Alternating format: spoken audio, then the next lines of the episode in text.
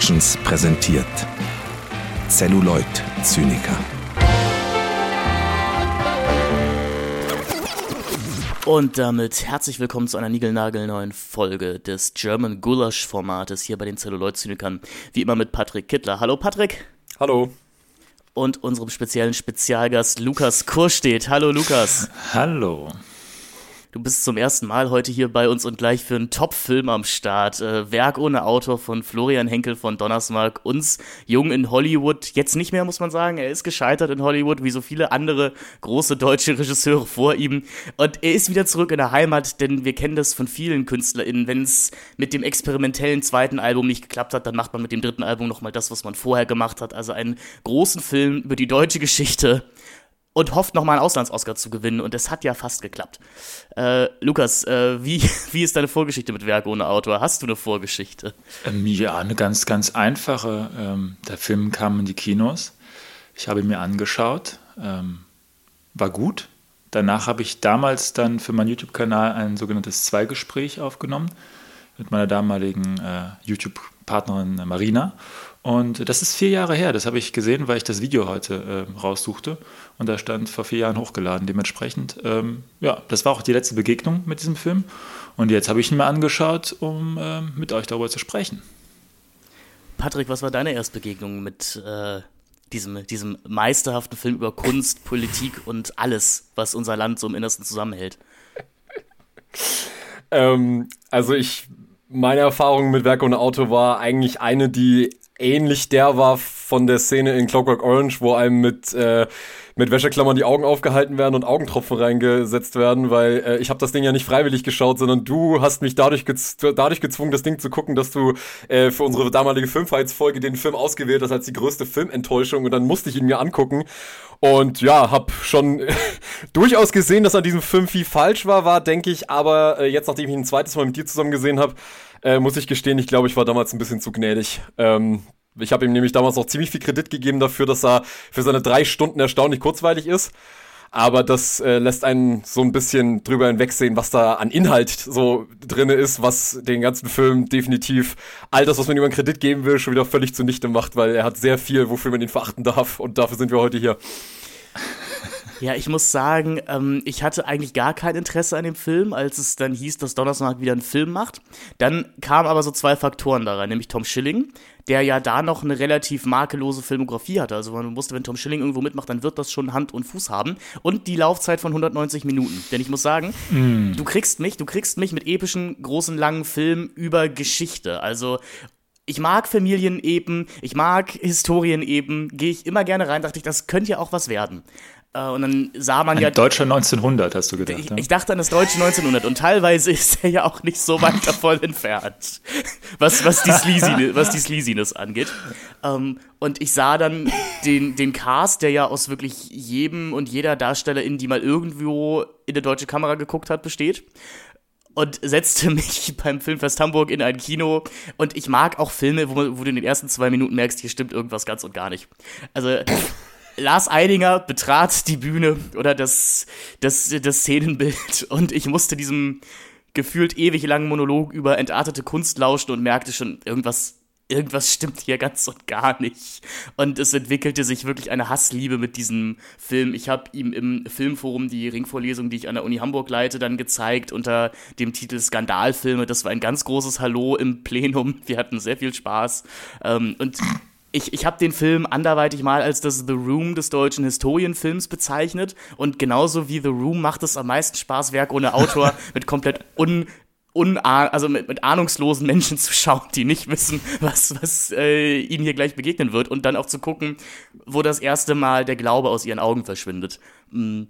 Meistens ist das, wenn Klein Kurt das erste Mal auf Saskia Rosendals Ausschnitt schaut, wo die ersten sich schon denken, was, was ist denn das? Und eigentlich spätestens bei der legendären Montage aus Euthanasie, Ostfront Tod und Dresden Bombardierung brechen die meisten in spontanen Applaus aus.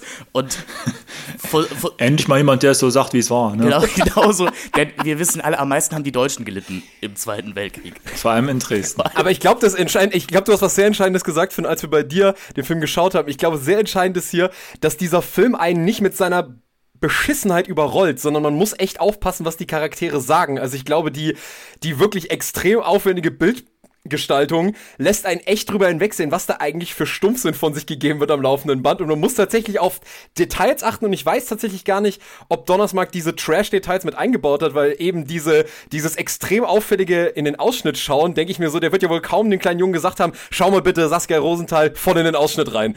Aber es wäre viel besser, wenn er es gesagt hätte. Also ja, auf jeden Fall hat er das gesagt. Und er hat gesagt, Saskia, danach lächelst du seltsam. So wie so eine Mutter, aber auch vielleicht wie so eine etwas geile Tante. Ganz weird, bitte. Ich meine, es ist ja auch schon eine, eine Regieentscheidung, diesen kleinen Jungen aussehen zu lassen wie Oskar Matzgereit.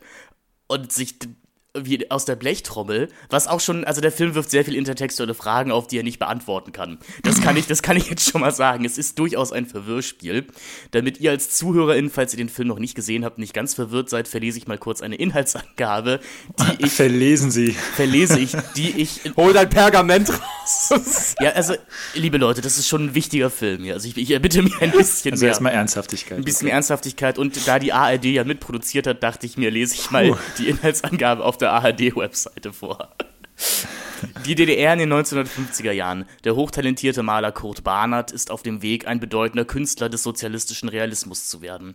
An der Dresdner Kunstakademie lernt er die begabte Modestudentin Ellie kennen. Für beide ist es Liebe auf den ersten Blick und schon bald zieht Kurt als Untermieter in die großbürgerliche Villa von Ellies Eltern ein. Das ist sehr detailliert. Dass ihr Vater, der angesehene Frauenarzt Professor Seeband, wegen seiner NS-Verbrechen unter falschem Namen in dem Arbeiter- und Bauernstaat untertauchen musste, ahnt Kurt nicht. Genauso wenig weiß er, dass sich ihre Lebenslinien schon einmal gekreuzt haben. Sein opportunistischer Schwiegervater ins B ist verantwortlich für den Tod von Kurz geliebter Tante, die im Dritten Reich ein Opfer der Euthanasie wurde. Die Erinnerung an die lebenslustige und kunstbegeisterte Verwandte begleitet Kurz sein ganzes Leben.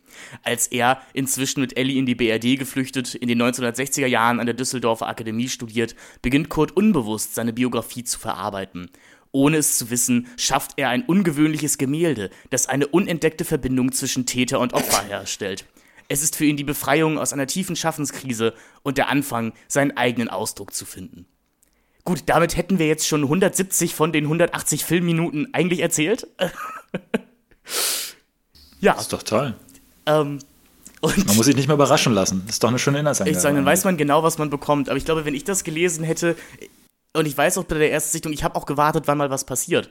Also, weil ich, ich, guckte so neugierig auf die Uhr immer wieder, weil ich dachte, aber Leute, wir sind jetzt ja schon zwei Stunden in the Film. Sollte, sollte ich nicht mal so langsam ein Plot passieren? Der erste Pinsel geschwungen werden. ja, also, wenn euer King ist, ist Tom Schilling dabei zu beobachten, wie er sehr konzentriert auf Leinwände starrt oder Pinsel schwingt, dann ist das genau euer Film.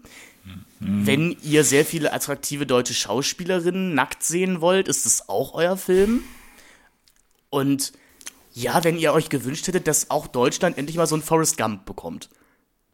Nur halt in sehr viel langweiliger und sehr viel unbedeutender. Also so bei Forrest Gump kann man ja wenigstens sagen, der trifft Elvis, also gut, der trifft, nein, oder der trifft Nixon oder sowas. Und hier läuft halt mal durchs Radio, dass die Stasi gegründet wurde. Also das sind so die zwei, das sind, das ist das Werk- und Autophänomen hier. Und, und die, die Bildzeitung berichtet, dass die Mauer gebaut ja, wurde. Ja, genau. Genau, ja, die, die Bildzeitung ist sowieso sehr wichtig für den Film, denn es scheint das einzige äh, Zeitungsmedium zu sein, das die Bevölkerung in diesem Film liest. Ja, ich glaube, Donnersmark setzt genau auf dieses Publikum, das sich nach dem Film erstmal die Bildzeitung kaufen geht. Ja, um zu gucken, ob das wirklich alles so war. Ja. Man muss diesem Film ja lassen. Er, also er ist jetzt gar nicht so unclever komponiert. Er zerfällt relativ in drei Teile. Der erste Teil wird hier von der Inhaltsangabe fast ein bisschen weggelassen, beziehungsweise in dem Nebensatz erwähnt. Also beinahe die erste Stunde verbringen wir in den Jahren 1938 bis 45 und erleben eben diese Vorgeschichte von dem Professor Seeband und von besagter Tante Elisabeth von Kurt und bekommen eben einen Einblick, wie das eben damals authentisch so war in Dresden, als ja, die NS-Zeit war und da ist die Kamera sehr verliebt irgendwie in heilschreiende Mädchen und in Lars Eidinger als Museumswärter und da fiel mir gleich schon der erste Fehler auf, das haben Patrick und ich nämlich sogar live äh, gefact-checkt bei, bei der Sichtung. Ähm, Lars Eidinger spricht von der Machtergreifung. Er sagt nämlich ja nach der Machtergreifung der Nazis und da würde man sagen, nee, die hätten nicht Machtergreifung gesagt. mein Lieber. Aber warte mal, Finn, Finn, Finn, da muss ich jetzt aber äh, Bühne, Bühne frei für Lukas Kusch, der, der jetzt mit seinem Zeitbild kommen kann. Weil das ist doch ganz klar ein Zeitbild, oder? Zwei Zeitachsen, die nicht miteinander konkurrierbar sind, treffen sich in der Mitte in Lars Eidingers Monolog. Ja, aber das ist einfach nur ein Anachronismus, weil der Dialogsatz halt aus unserer Gegenwart stammt, aber er nicht historisch fundiert ist. Sorry, sorry, Patrick.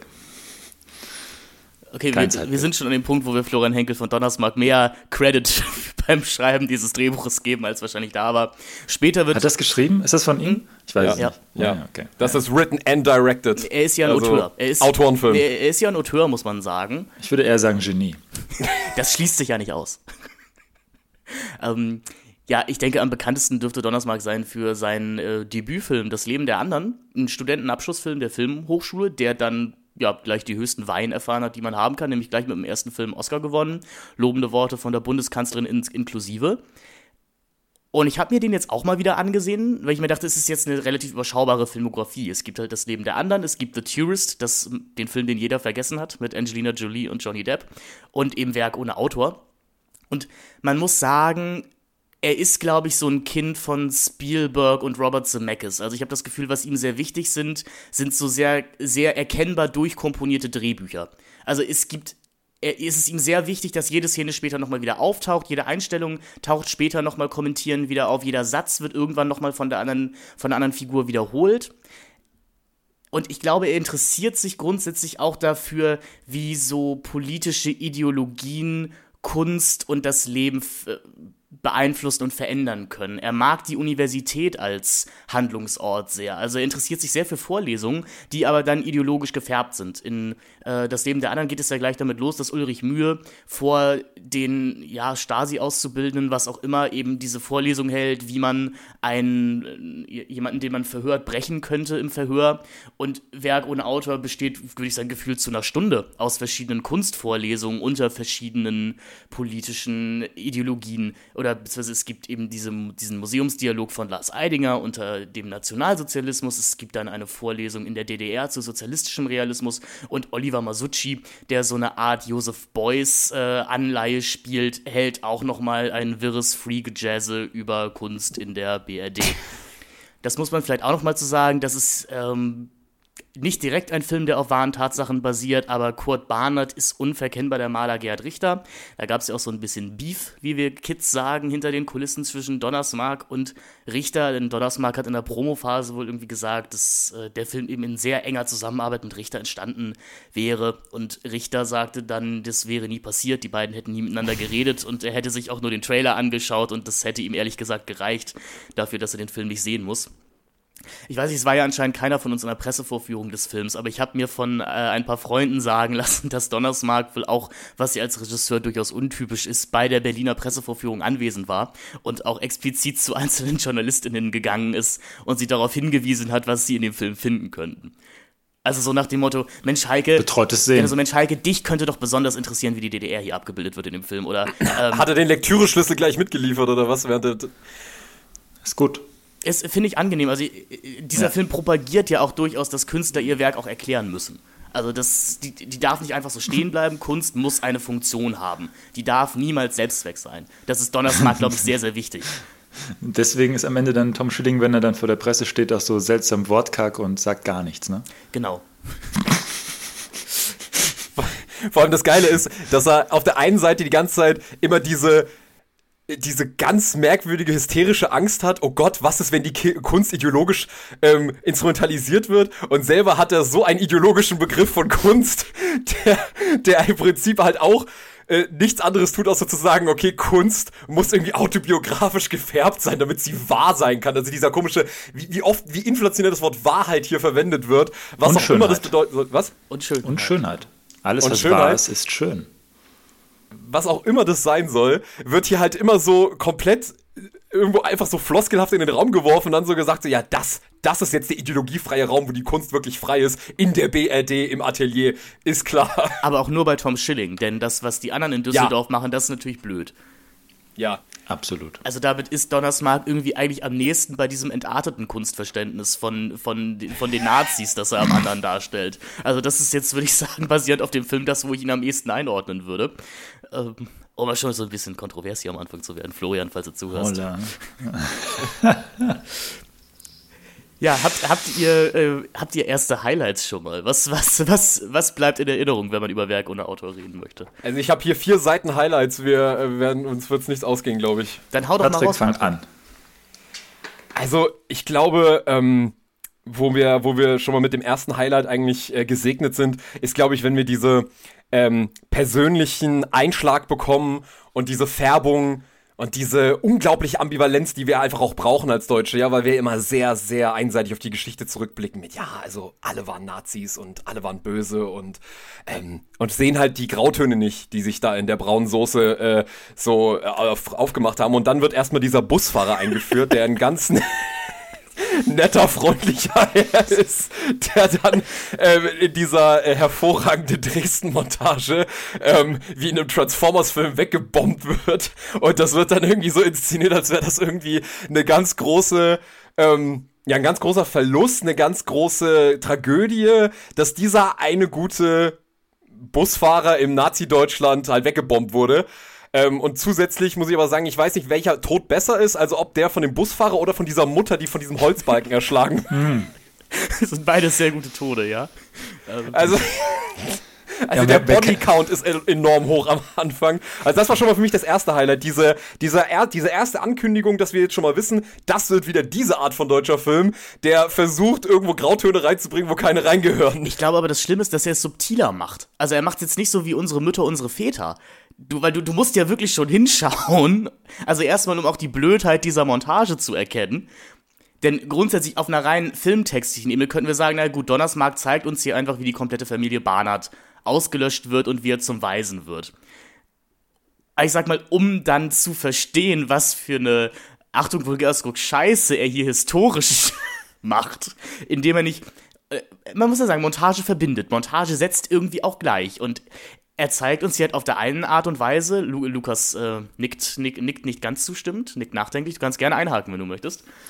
Erstmal aus, ausreden lassen. Grundsätzlich ne, setzt, setzt eine Montage Dinge in ein Verhältnis zueinander. Und wir sehen hier einmal Saskia Rosendahl, die durch unwirkliche Umstände jetzt als schizophren eingestuft wurde und in ja, einer Euthanasie-Klinik ver, äh, verweilt.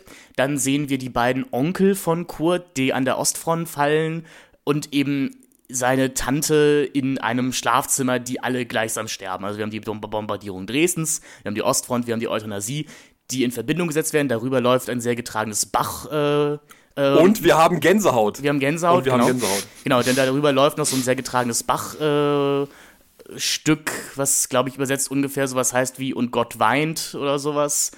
ähm, ja, und wir Ja, als, Gott weit, wenn er diesen Film sieht. und wir als ZuschauerInnen weinen natürlich auch, aber was man dieser Montage jetzt ja vorwerfen könnte und was vor allem viele deutsche KritikerInnen getan haben, ist, dass man hier doch vielleicht sehr stark relativiert. Indem man eben sagt, eigentlich haben nur die braven Deutschen gelitten unterm, die guten Deutschen unterm, unterm Nationalsozialismus, die davon alles gar nichts gewusst haben, die auch nicht wollten. Denn Donnersmarck ist auch sehr erpicht darauf, uns zu zeigen, dass die Familie Barnard mit dem Nationalsozialismus gar nichts am Hut hat. Wirklich gar nichts. Der Vater von Kurt ist sogar so äh, charakterstark, dass er nicht mal in der Partei ist und deswegen seit einem Jahr arbeitslos ist. Es ist, es ist wirklich tragisch. Da wird man auch sauer als deutscher Zuschauer. Weil man einfach sieht, wie, wie dem kleinen Mann da am meisten wehgetan wurde. Oder was, haben, was haben uns die Nazis angetan? Ja, das Unheil kam von außen über uns. Ja, und nach 1945 reibten wir uns verwundert die Augen, so wie es ja, ich glaube, Heinz Rühmann gesagt hat, und sind aufgewacht von diesem schlimmen Albtraum und äh, haben aber alle Opfer bezahlt. Ich finde es auch sehr gut, dass Donnersmarck äh, in die Gaskammer geht. Genau. Weil Ja. ähm, dieses Problem bezüglich der Darstellbarkeit des Undarstellbaren, das ist ja, also das ist ja ein Diskurs für, äh, für Luschen. für Hollywood. Wir Ja. zeigen einfach mal die Gaskammer. Von daher ähm, sehr schön, auch noch nicht zu vergessen, die äh, sehr, sehr böse, das ist ja auch ein be- beliebtes Motiv, wenn man den Sadismus fasst, dann fasst man ihn dann doch weiblich, die böse Aufseherin, die der Mhm. äh, Person, die gleich stirbt, und ihr noch sagt, ich mag dich, dann sagt sie natürlich auch zurück, ich mag dich auch und schickt, ihn, schickt sie in den Tod. Also es ist dann schon sehr nett, dass auch dieses Detail dabei ist, dass also äh, vor allem die sadistische Bösartigkeit des Nationalsozialismus weiblich gefärbt wird von der bösen Aufseherin, die dann auch noch die Tür aufmacht und den Hahn aufdreht. Das ist doch schön. Ja, das ist ja sowieso ein Thema, was Donnersmark auch gerne macht. Der mag ja so auch böse Menschen, die augenscheinlich erst auf deiner Seite sind, aber dich dann hinterrücks wieder betrügen. Es gibt ja So wie dieser Arzt. Genau, es gibt ja auch noch den Arzt vorher, wo noch aufgemacht wird, der hat irgendwie eine familiäre Verbindung zur Familie Barnard und die Großmutter sagt dann sowas wie, ach Mensch, Josef, ich habe doch schon ihren Vater gekannt und ihre Mutter und bitte melden Sie das mit der Elisabeth nicht. Und er sagt natürlich Frau May, weil Sie es sind. Und in der nächsten Szene greift, oder in der nächsten Einstellung greift er zum Hörer und sagt, verbinden Sie mich mit dem Gesundheitsamt.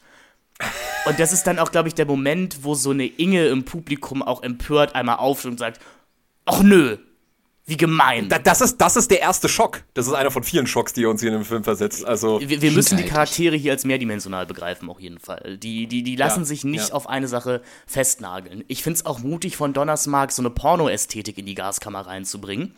Also Mhm. zu sagen, Vergasung ja, aber bis, bis, auf die, äh, bis auf die Frau mit dem Down-Syndrom möchte ich durchaus model-schöne Frauen hier drin haben. Ja. Auch Ja, ja. spannend. Sex Sales, Sex auch in Sells, der ja. Gaskammer. So radikal war dann nicht mal Uwe Boll mit seinem Auschwitz-Film. Tatsache.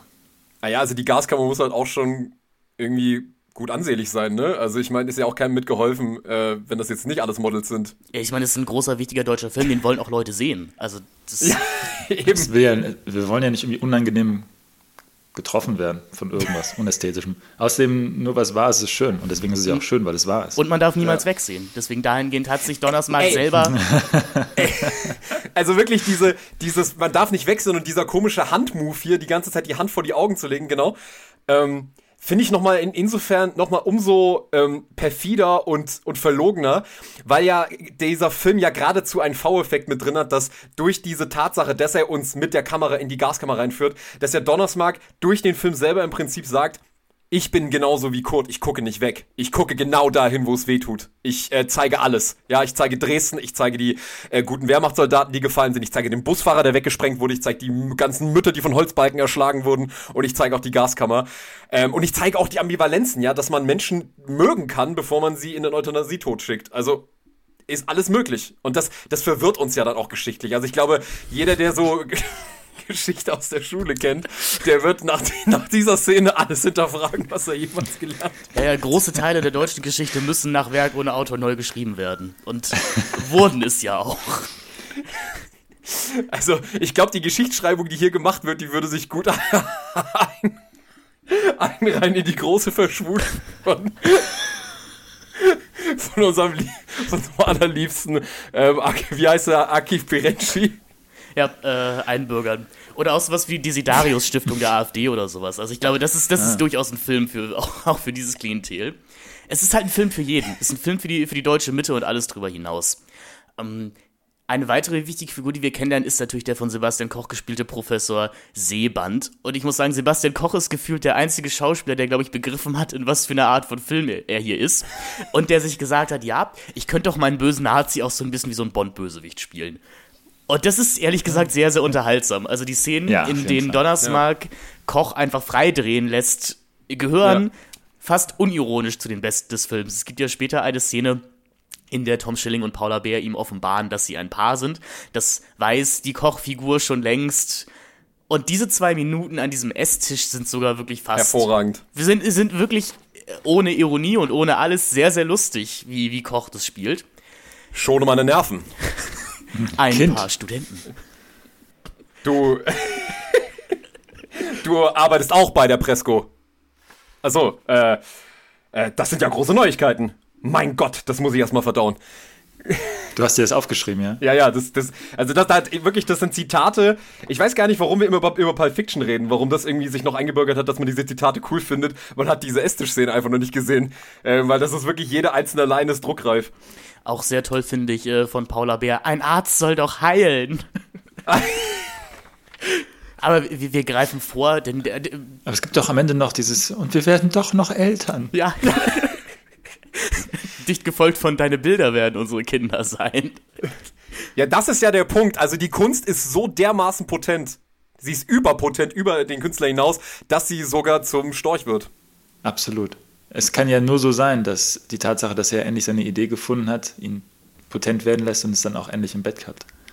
In auch, also ich glaube, auf die Sexualpolitik des Films kommen wir später nochmal zu sprechen, wenn die Paula Bär-Figur in die Handlung reinsteigt. Wie gesagt, diese Professor Seeband-Figur, die Inhaltsangabe der ARD hat es schon angedeutet, verbindet Kurt eben, Kurt und er sind damit verbunden, dass der Seeband eben seine Tante Elisabeth sterilisiert hat und äh, in den Tod geschickt hat.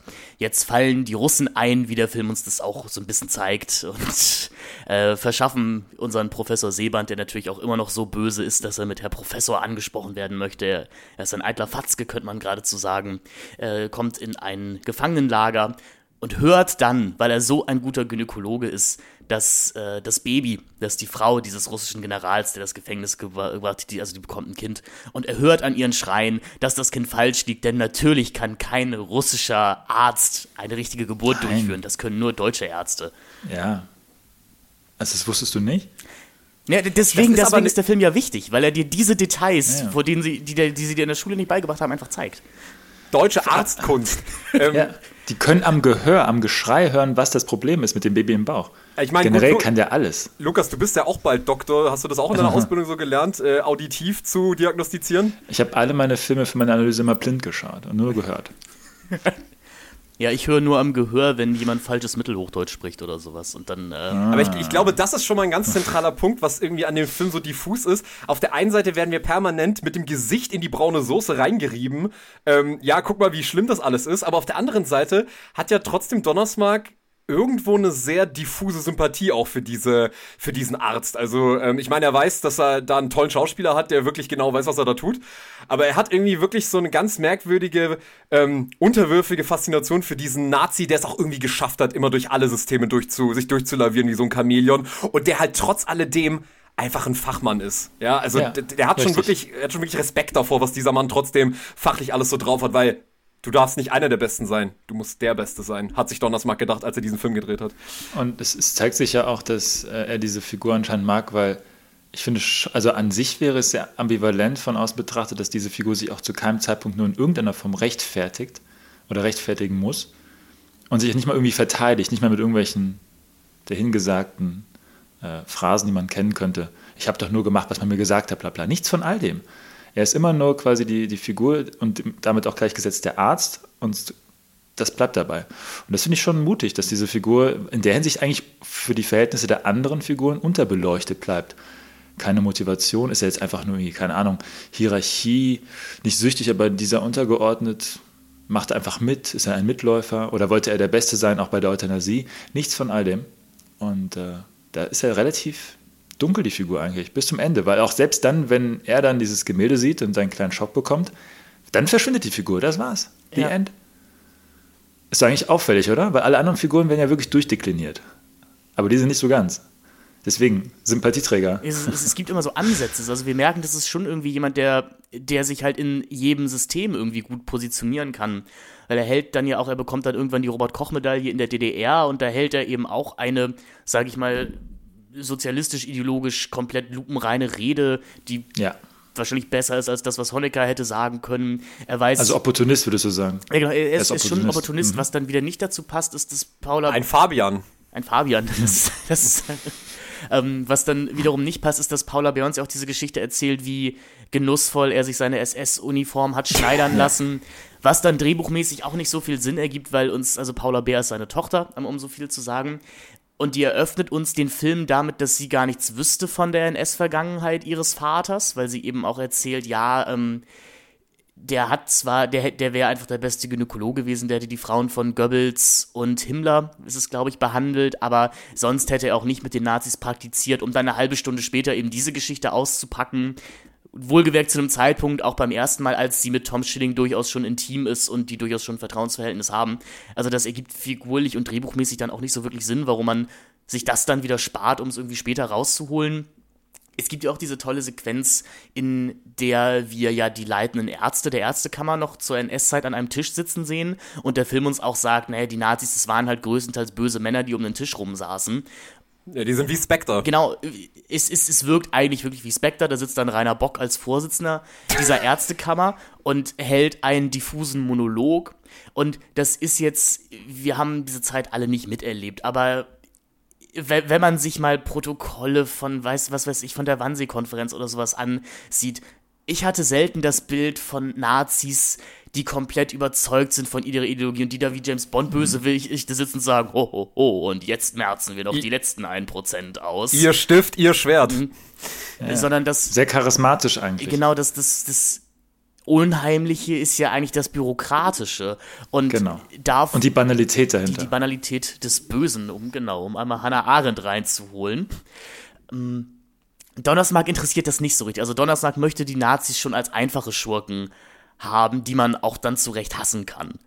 Wie eben unseren Professor Sebald. Weil das, was das Drehbuch später noch mit ihm vorhat, das hätten sich auch gewisse 70er äh, Itali italienische äh, Exploitation-Filme nicht getraut. Würde ich jetzt einfach mal in den Raum schmeißen. Er, er, er personalisiert halt dann so ganz merkwürdig diese NS-Ideologie, die dann von so ein paar Leuten weiterhin getragen wird ähm, und macht dann gleichzeitig dann aber diese Distinktion auf so, dass Entnazifizierung halt auch trotzdem stattgefunden hat, weil dieser Vater kriegt ja dann auch keinen Job an dieser Schule, weil die sagen, ja, wir wollen die 15 Prozent, die nicht in der Partei waren und man wird, wird dann so getan, als gäbe es diesen ja einen Nazi. Ja. ja, Lukas?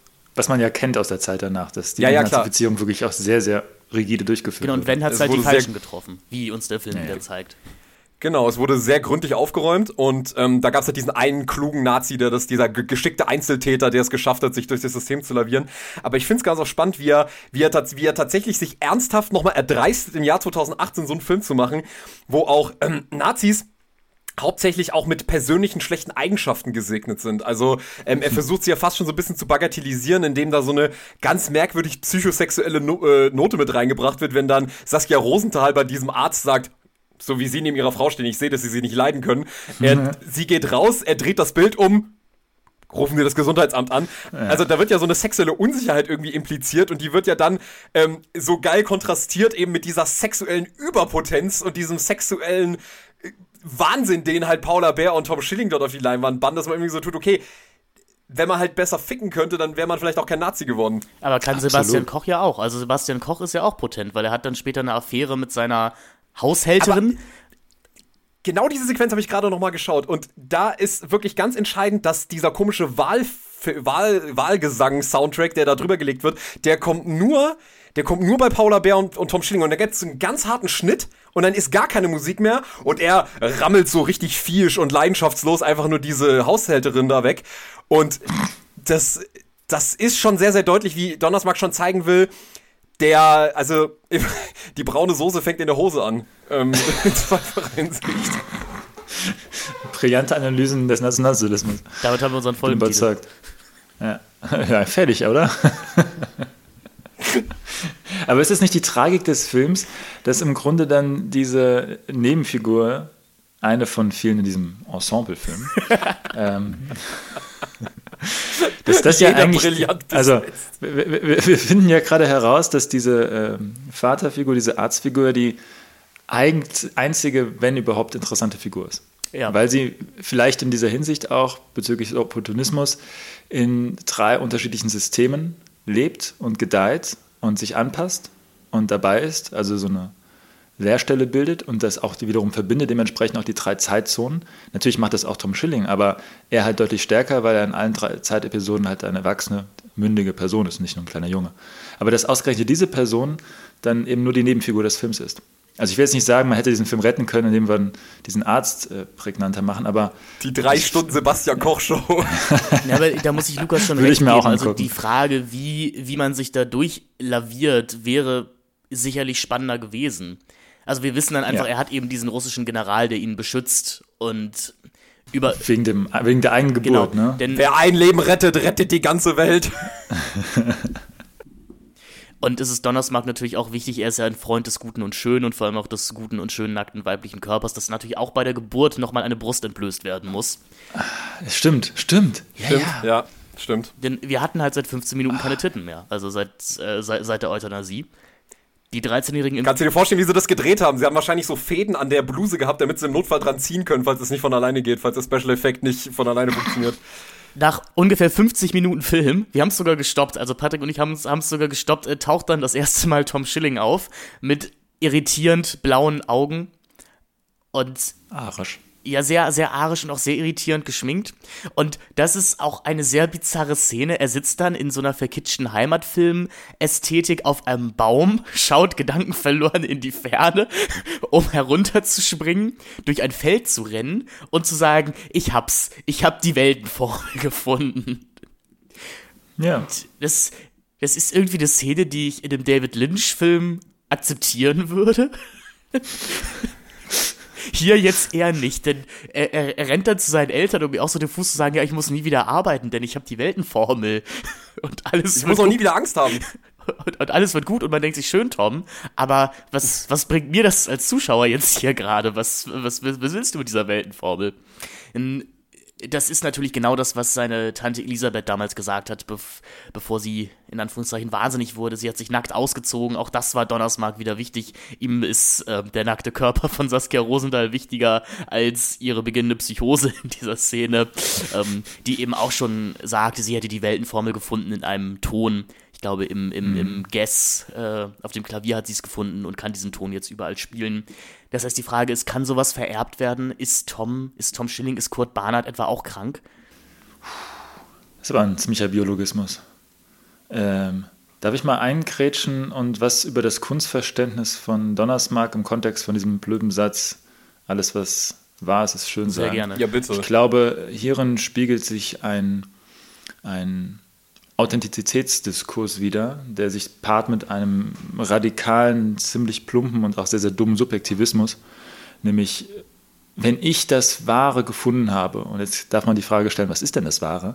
Naja gut, das, was ich gefunden habe, dann schafft man sich einen schön abgeschlossenen Argumentationszirkel, in der man sagen kann, äh, ich habe es gefunden, du musst es nicht verstehen, aber ich habe es gefunden. Damit ist auch die Wertigkeit des Kunstwerkes, das sagt ihm ja auch sein Lehrer, geschaffen. Ne? Du musst am Ende wissen, ob es richtig und gut ist.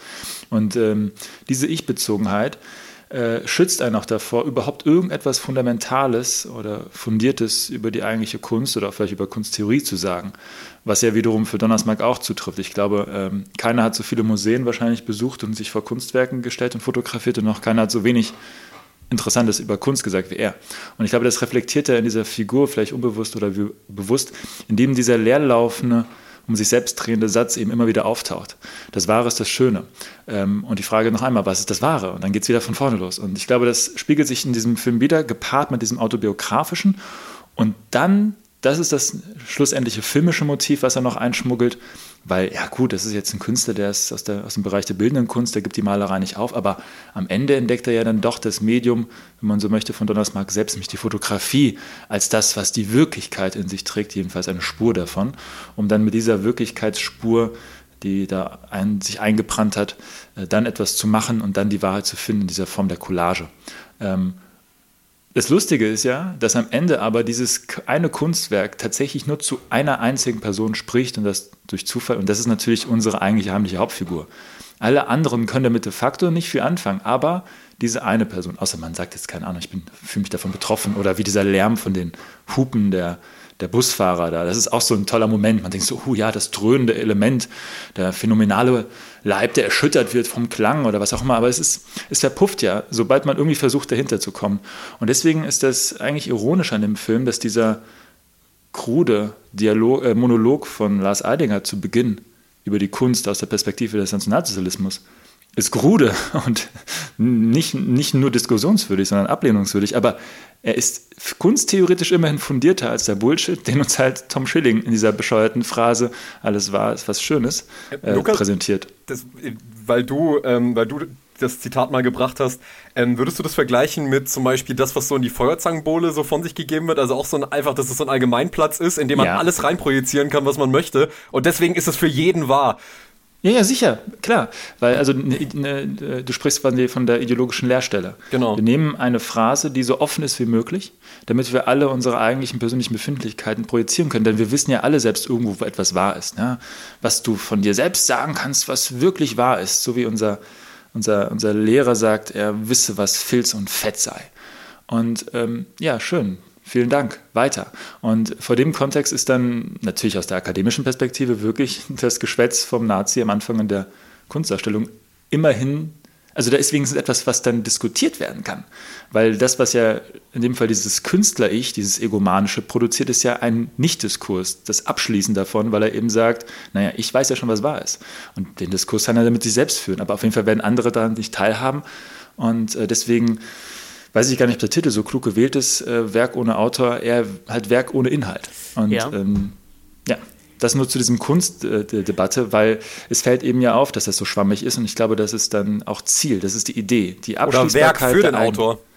Ja, oder so, richtig, so eine, so eine Selbstbezü Selbstbezüglichkeit, das ist alles. Und das ist super feige und peinlich und dumm. So, ich bin fertig. Ja, das ist, das ist super äh, peinlich, feige und dumm. Das, das Spannende ist ja, dass allein wir als ZuschauerInnen am Ende ja auch wissen, dass dieser Titel Werk ohne Auto ironisch zu begreifen ist. Denn wir sind die einzigen in diesem Film, bis auf eben Professor Seband, die wissen, dass dieses Werk, was Kurt am Ende schafft, natürlich nicht ohne Autor ist und dass es auch nicht ohne biografischen Hintergrund ist. Denn wir haben ja leider diese drei Stunden Film am Anfang. Das ist ja deutsche Geschichte in genau, diesem Bild denn, verkörpert. Denn wir haben diese drei Stunden am Anfang, wir haben diese drei Stunden Film sehen müssen und können uns auf die Schulter klopfen und sagen, nein, jedes Kunstwerk hat einen biografischen Hintergrund, zumindest jedes gute, laut, laut, äh, ja. laut Donnersmark und andere gibt es dann eben auch nicht. Ähm, ich finde dann doch durchaus spannend, dass ja diesem SWR-Reporter, der am Ende in der Ausstellung in Wuppertal von Kurt steht, doch auch noch ein bisschen Zeit eingeräumt wird, der zumindest die Kritik bringt und er sagt, paraphrasiert sowas wie, ja, diese Bilder hätten schon eine diffuse Kraft, dem man sich nicht entziehen könnte, aber eben wie so viele seiner Generation hätte Kurt Barnard nichts zu sagen, hätte keine ja, politische Punkt. Position. Und es ist ja grundsätzlich spannend, dass diese also dass diese, dieser Kommentar noch aufgemacht wird. Denn man könnte ja fast denken, möchte Donnersmark seine eigene Figur jetzt nochmal kritisieren. Also möchte, aber nein, das möchte er natürlich nicht. Also, denn dafür wird, sieht dieser SWR-Moderator auch irgendwie zu deformiert aus. Donnersmark ist auch sehr wichtig, um uns seine ungepflegten Zähne zu zeigen. ähm, Wer sich nicht richtig die Zähne putzen kann, der kann auch nichts von, von Kunst wissen. Er kann nicht wahr sein, weil er nicht schön ist. Ja. ja, also ehrlich gesagt, was mich jetzt bei jedem Sehen auch immer wieder überrascht, ist halt auch, was für durchtrainierte Oberflächenkörper wir hier zu sehen bekommen. Eigentlich in wer schon mal Kunststudierende gesehen hat, ähm, weiß, dass die meisten nicht aussehen wie Hanno Koffler und David Schütter, was zwei sehr attraktive Männer sind. Ähm, also Manche, manche tun das nicht. Also Donnersmark hat sie ja wirklich schon geschafft, so das Hotteste, was wir an Schauspielern in einem Film haben, zu versammeln. Da greift man natürlich auch einen sehr, sehr großen Markt mit ab, denn jeder, der irgendeinen dieser Schauspieler kann in diesen Film reingehen. Es hinterlässt einen aber auch einfach sehr leer, weil eben all diese Schauspieler haben so zwei Minuten Auftritte und kommen auch nie über den Namen hinweg. Also man sitzt da und denkt sich, ach guck mal, da ist, wie gesagt, da ist doch David Schütter, da ist doch Jakob Matschens, da ist doch Oliver Masucci. Und der Film weiß mit denen auch einfach nichts anzufangen. Am absurdesten ist es dann, glaube ich, wirklich in der Oliver Masucci-Figur, die eben sehr fadenscheinig Joseph Beuys sein soll. Und zu dieser Figur hat Donnersmark eben auch nichts, auch nicht mehr zu sagen, als so Oma Erna wahrscheinlich in ihrer Stube zu sagen hätte. Nämlich, ach ja, das war doch der mit dem Filz und dem Fett. Der muss ja auch so ein bisschen Rad weg haben. Und das hat der Oliver Masucci in diesem Film halt eben auch, der erzählt erzählt irgendwie wirre Monologe in seinen Vorlesungen äh, und verbrennt zwei Wahlplakate.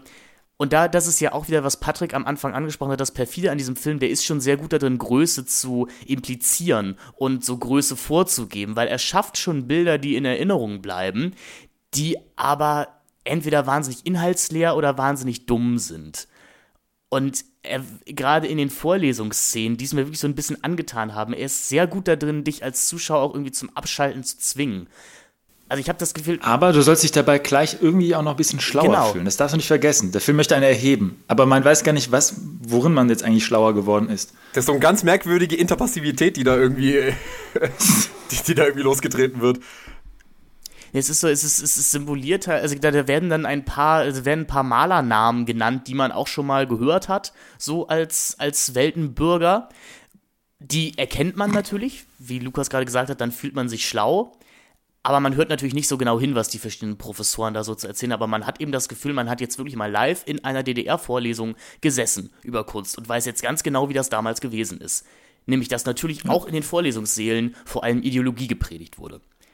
Und ja, klar. Ich, ich weiß nicht, ob, sich, äh, ob ihr euch da besser auskennt. Ich kann es mir nicht, wenn ich mir vorstelle, wie Vorlesungen heute aussehen, ich kann es mir schwerlich vorstellen, dass, ähm, dass außerhalb von Donnersmarks eigener Imagination Vorlesungen so aussahen. Aber bitte, Lukas, du bist ja schon ein bisschen älter. Wie waren denn deine DDR-Vorlesungen? Ich würde einwerfen, dass ich ausnahmsweise mal für den Herrn Donnersmarck ein Adjektiv äh, benutzen würde, was ich normalerweise immer ablehne, weil es meistens mal von denen, die äh, kunstfeindlich sind oder äh, Fremdwörter ver, ver, verachten, äh, genutzt wird, nämlich prätentiös. Ich sagen, darf ich raten, ist es prätentiös? Ja, ja, ja, es ist prätentiös. Ich würde, das, ich würde diesen, Begriff, diesen Begriff eigentlich nicht verwenden wollen, aber ich glaube tatsächlich hier ähm, Größe simulieren, Größe andeuten. Ja, auch darin, also in der Größe einen gewissen Pathos suggerieren, der uns erhaben, schlau oder wie auch immer besser fühlen lassen soll, auf so eine ganz angenehme Weise intellektueller. Ja, noch einmal diese Sätze resonierend abends im Bett mit Mutti nebenan. Und, oder, beim, ähm, oder bei einem Kräuterbad. Ja, meinetwegen auch das. Ähm, aber dass dahinter, wie gesagt, nichts passiert. Von daher finde ich diese Beobachtung, dass da ja einige Bilder schon in Erinnerung bleiben, vollkommen zutreffend. Und man weiß auch gar nicht wieso, beziehungsweise was danach noch damit passieren soll, weil da eben nicht viel kommt.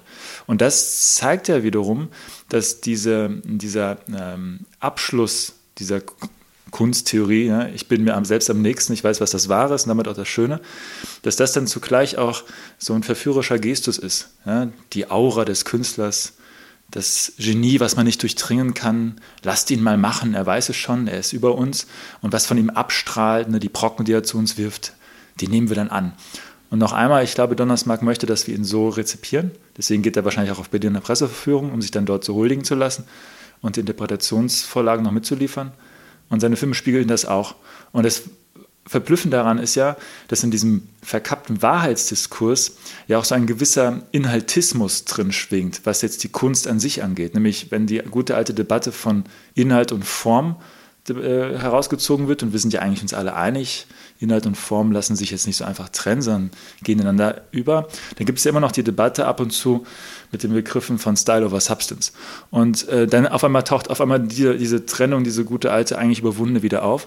Und Donnersmarck mit seinem Wahrheitsdiskurs sagt ja im Grunde, wir müssen alle Vorhänge, alles, was an Schichten uns irgendwie beeinflussen könnte, also vor allem auch unser, unser Handwerk, unser Stil, wie auch mal loswerden und zu dem wahren, einem auch in dem Fall autobiografischen Moment zu kommen, um dann die wahre Idee auszudrücken, das zu dem authentischen Ich zu kommen. Das heißt, er ist eigentlich radikal gegen die Form, weil er sagt, man muss das, das Ich, das eigene, die Wahrheit finden und die Wahrheit ist quasi unverstellt, unverformt.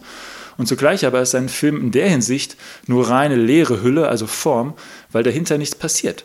Und das sind solche lustigen Widersprüche, die sich auftun, wenn man dann einmal versucht hinzuhorchen, was diese dämlichen Sätze äh, heißen sollen, die nämlich nichts sagen. Und dann der nächste Kreis, ja, deswegen, man ist dann fast schon auch gedanklich in diesem Film gefangen, weil es immer wieder von vorne anfängt.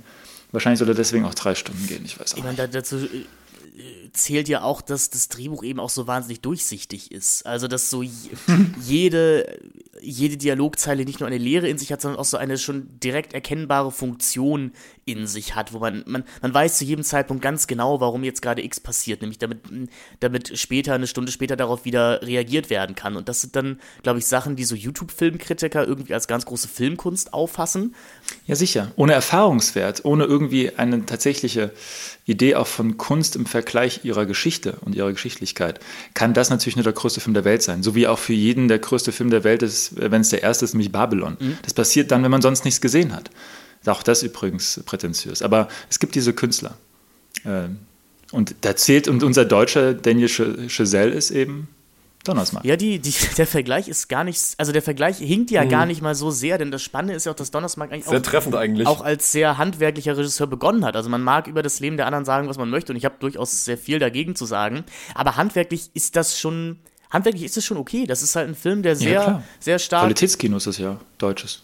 Punkt. Also ja, ne? handwerklich, Hand, Technik. Also Handwerk und Technik. Beherrscht werden. Das, das, ist jetzt aber auch nicht das Allerschlechteste. Es ist, halt ein Film, der so am 70er Jahre Paranoia-Kino geschult ist. Man kann dem vorwerfen, das ist schon sehr stark, sehr stark The Conversation. Sehr stark The Conversation.